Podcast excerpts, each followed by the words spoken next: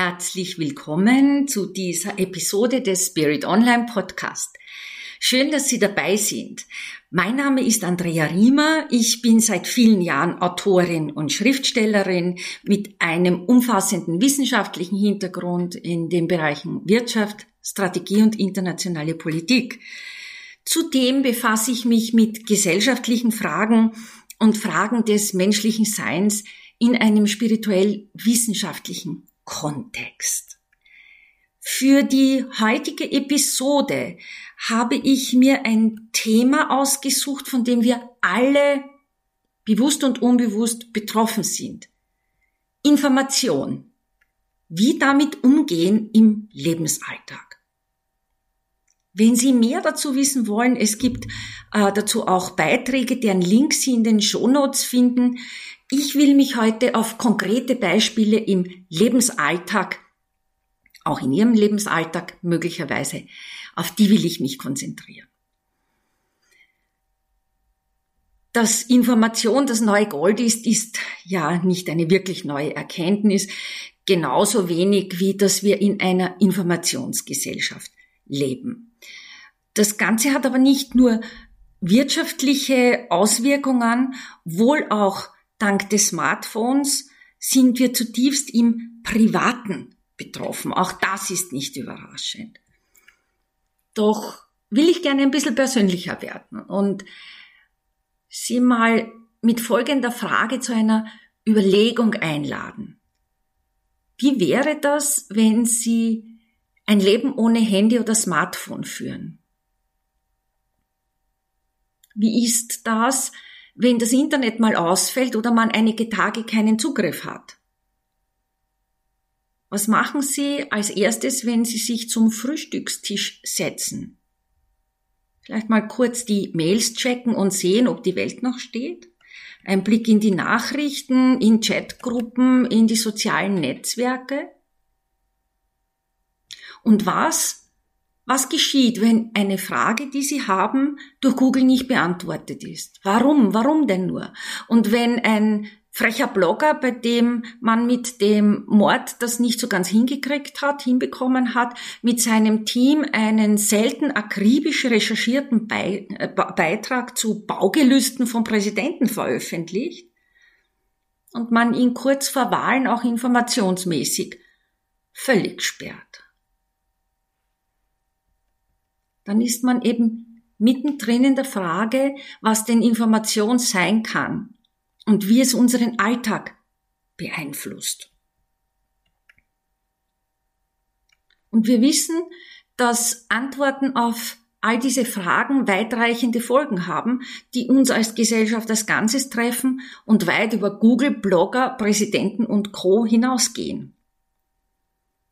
Wahlen zu beeinflussen gehört ja bereits zum guten Ton für einige internationale Akteure, die sich gerne hinter schwammigen Konstrukten verstecken. Jetzt mögen Sie sagen, naja, das betrifft mich jetzt alles nicht so unmittelbar. Dann gehe ich nochmal an den Beginn meiner Fragenreihe äh, hin und lade Sie nochmal ein. Wie ist das, wenn Sie einen Tag keinen Zugriff auf Ihr Smartphone haben. Und sagen Sie jetzt nicht le leichtfertig, ach, das ist dann mein digitaler Detox. Nein, ich meine, in einer Phase, wo Sie Ihr Smartphone sehr wohl brauchen würden.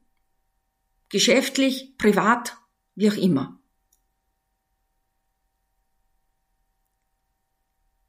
Was ich Ihnen skizziert habe, sind bloß ein paar Brocken aus unserem mittlerweile weit verbreiteten Alltagsleben, in der Nachrichten und Mitteilungen aller Art dominieren, wir uns darüber freuen oder auch einmal fürchterlich explodieren, wenn uns etwas informationsmäßig gegen den Strich geht. Wir sind mittendrin in einem Gestrüpp aus Aufklärung und bewusster Irreführung, wenn wir nicht über ein sehr gut gepflegtes Unterscheidungsvermögen verfügen. Und das bekommt man nur, wenn man liest, wenn man Fragen stellt, wenn man in Frage stellt und äh, wenn man nicht irgendwelche Informationshappen, die über Twitter oder wo auch immer, äh, zu einem fliegen, man daraus das gesamte Bild generiert.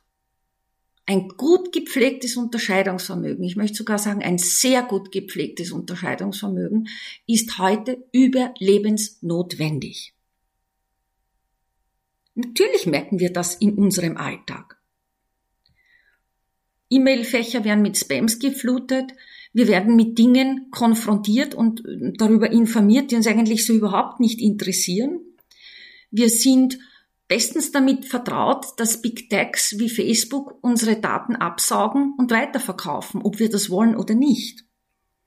Denken Sie an WhatsApp, ähm, wie man dann da zurückgerudert ist, weil eben sehr viele zum Beispiel zu Signal, einem anderen Messenger-Dienst, ähm, abgewandert sind.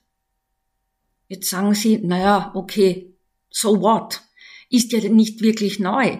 Noch dazu, wo WhatsApp dann zurückruderte. Doch am Grundansinnen hat sich nichts verändert. Ich will ein bisschen in die Tiefen von Nachrichten, von gezielter Aufklärung und ebenso gezielter Verschleierung mit Ihnen eintauchen, weil wir uns in einem Epochenwechsel und in einem, am Weg in ein neues Zeitalter befinden. Das finden Sie auch in bestimmten Informationskanälen, aber Sie müssen gezielt da, danach suchen. Ich will auch deshalb tiefer eintauchen, weil wir die weitere Entwicklung als Menschheit in unseren Händen haben. Und äh, ich meine, dass 2021 eine Art Schicksalsjahr für die Menschheit ist und wir sind alle aufgefordert, verantwortungsvoll und bewusst mit Mitteilungen, mit Auskünften, mit Berichten Antworten und Orientierungsimpulsen umzugehen. Und ich fordere Sie hier auf, auch mit dem, was ich Ihnen immer wieder weitergebe, ähm, bewusst umzugehen, in Frage zu stellen. Stellen Sie meine Gedanken, die ich Ihnen weitergebe, sind ja auch Informationen, stellen Sie das ruhig in Frage. Zum eigenen Wohlergehen und zum Wohle des Ganzen, weil beide stärker denn je miteinander verbunden ist. Wir haben es, jeder und jede Einzelne in unseren Händen. Denn Aufklärung bedeutet auch zu wissen, was es so mit Informationen, mit Nachrichten, mit Daten, mit Berichten, mit News, mit Breaking News und Hintergrundberichten auf sich hat. Denn Information ist ein Machtinstrument. Und Macht ist sicherlich eines der aufregendsten Konzepte im Rahmen des menschlichen Zusammenlebens, weil es so viele Bezugspunkte und Ausdifferenzierungsmöglichkeiten hat, die man auf den ersten Blick gar nicht für möglich hält oder auch vergisst. Macht ist ja sehr oft negativ belegt, obwohl es ein neutrales Konzept ist. Es ist wieder unsere Bewertung, die es in die eine und andere Richtung treibt. Und Macht kann auf ganz vielen Schienen äh, stattfinden und sich vieler Instrumente bedienen. Sehr oft, und das ist immer noch präsent, wird Macht mit Militär und Politik verbunden. Vielleicht auch noch mit Wirtschaft. Aber wie sieht's mit Ideen aus, mit Kultur, mit Zwang, mit Überzeugung, aber auch mit Gefühl? Nicht, wir sprechen über die Macht der Worte, die Macht der Bilder. Aber es gibt auch die Macht der Geschichte, die Macht der Vergangenheit, die Macht von Erzählungen, nicht? Wir sprechen über das Narrativ. Und wir haben natürlich die Macht der sozialen Medien. Denken Sie an Shitstorms, aber auch an Candy Storms. Wir haben äh, die Macht der Flashmobs. Denken Sie an Streiks, an Besetzungen, an Demonstrationen. All das macht das Konzept von Macht aus. Ja, und das sind keine akademischen Kategorien, sondern wir erleben das Tag für Tag. Gehen Sie mal ein bisschen achtsamer durch Ihren Alltag und Sie begegnen diesen Ausprägungen von Macht auf Schritt und Tritt. Information und Macht hängt eng miteinander zusammen. Und ein sehr schönes aktuelles Beispiel dafür ist die Bestreikung der Bahn im September 2021. Unterschiedlicher kann die Darstellung dessen, was als wahr angenommen wird, als die eigene Wirklichkeit, unterschiedlicher kann die nicht sein. Ja? Man könnte doch glatt meinen, zwei Universen begegnen einander. Auch das Thema Impfungen, dafür dagegen, ist ein sehr gutes Beispiel, wie unterschiedlich die Wirklichkeiten dann sind und wie Macht sich kristallisiert. Also Information und Macht hängen ursächlich fast miteinander zusammen. Und ähm, da kommt dann etwas ins Spiel, nämlich der, der Begriff des Algorithmus als Instrument zur Steuerung von Inhalten und Massen. Der viel zitierte Algorithmus ist die perfekte Ausrede, warum Sie etwas erhalten und warum nicht. Also die künstliche Intelligenz im Programm ist mittlerweile in digitalen Medien zum Dreh- und Angelpunkt geworden.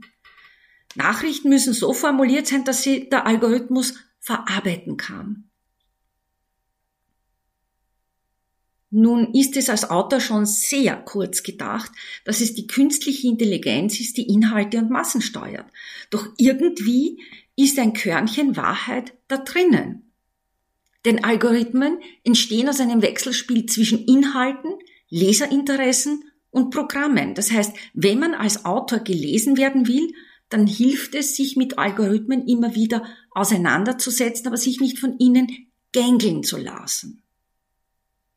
Natürlich sind sie im Infobusiness nicht alles, aber sie sind eine wichtige Steuergröße, vor allem im digitalen Bereich äh, geworden. Und dann wird das Schreiben für diese Art von Medien zu einer Art Gratwanderung. Und ähm, dann kann man sehen, ganz konkret, wenn Sie nach einer roten Winterjacke suchten und sich fragen, warum bei Frageab Folgeabfragen immer wieder Angebote für rote Winterjacken auftauchen, dann ist eine mögliche Antwort, der Algorithmus war's. Ich habe noch ein, ein schönes Beispiel aus dem Alltag für Sie. Was ich beobachte, ist, dass sich über vielerlei Informationskanäle, wie eben zum Beispiel Plattformen, Raum und Zeit unglaublich schnell überbrücken lassen. Und äh, es ist geradezu ein Hecheln nach Informationen und äh, das führt dann dazu, dass man vielleicht sehr gut informiert scheint, aber faktisch sehr wenig weiß, weil man eben nur Stücke an Information hat, aber nicht den Gesamtzusammenhang. Das heißt, die Nachvollziehbarkeit von der Fülle an Hinweisen, an Nachrichten und Antwortvorgaben, die ist ziemlich lückenhaft geworden. Und manches Mal, auch das gibt's, ist eben kein belastbares Material vorhanden und damit tun wir uns furchtbar schwer. Ja, wir tun uns total schwer damit, weil wir nach Sicherheit streben in einer Zeit, die höchst unsicher geworden ist. Ja? Worauf ist da noch Verlass? Naja, und dann gibt's natürlich die bewusste Informationsverknappung und die bewusste Oberflächlichkeit im Nachrichtenalltag. Das findet oft unbewerkt vor unseren Augen statt. Wenn Sie sich beispielsweise die Suchmaschine Google anschauen, die von vielen als ersten Schritt genutzt wird, damit man sich für ein Thema ähm, ein bisschen vertiefen kann, für das man sich interessiert, das ist schon recht interessant, dass substanzielle Inhalte und Hinweise von Qualität oft auf die Seiten ab vier und fünf und noch weiter zurückgerutscht sind. Auf der ersten Seite findet man äh, gestreamlinete Oberflächenangaben mit Boxen, die beim Lesen helfen. Das heißt, man wird äh, künstlich in der Google-Welt äh, gehalten. Oft wird das noch mit einem Wikipedia-Eintrag verknüpft und der kann ganz unterschiedliche Qualitäten haben. Das heißt, äh, die Google-Welt wird zur Wahrheit, aber es könnte auch ganz anders sein. Was ich wollte mit diesem Podcast ist, dass Sie ein bisschen achtsamer durch Ihren Tag gehen, durch Ihren Alltag, dass Sie Informationen viel mehr hinterfragen, mehr gegenprüfen und sich ihr eigenes Bild formen.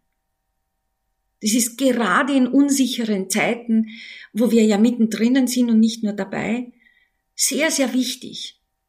Für ihren eigenen Lebensalltag, auch für ihr eigenes Leben. Hinterfragen Sie, überprüfen Sie auch das, was ich hier sage. Hinterfragen Sie das, überprüfen Sie das und formen Sie sich Ihr eigenes Bild.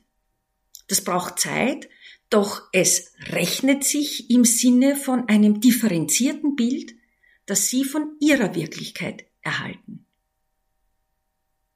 In diesem Sinne bleiben Sie mir gewogen, Ihre Andrea Riemer.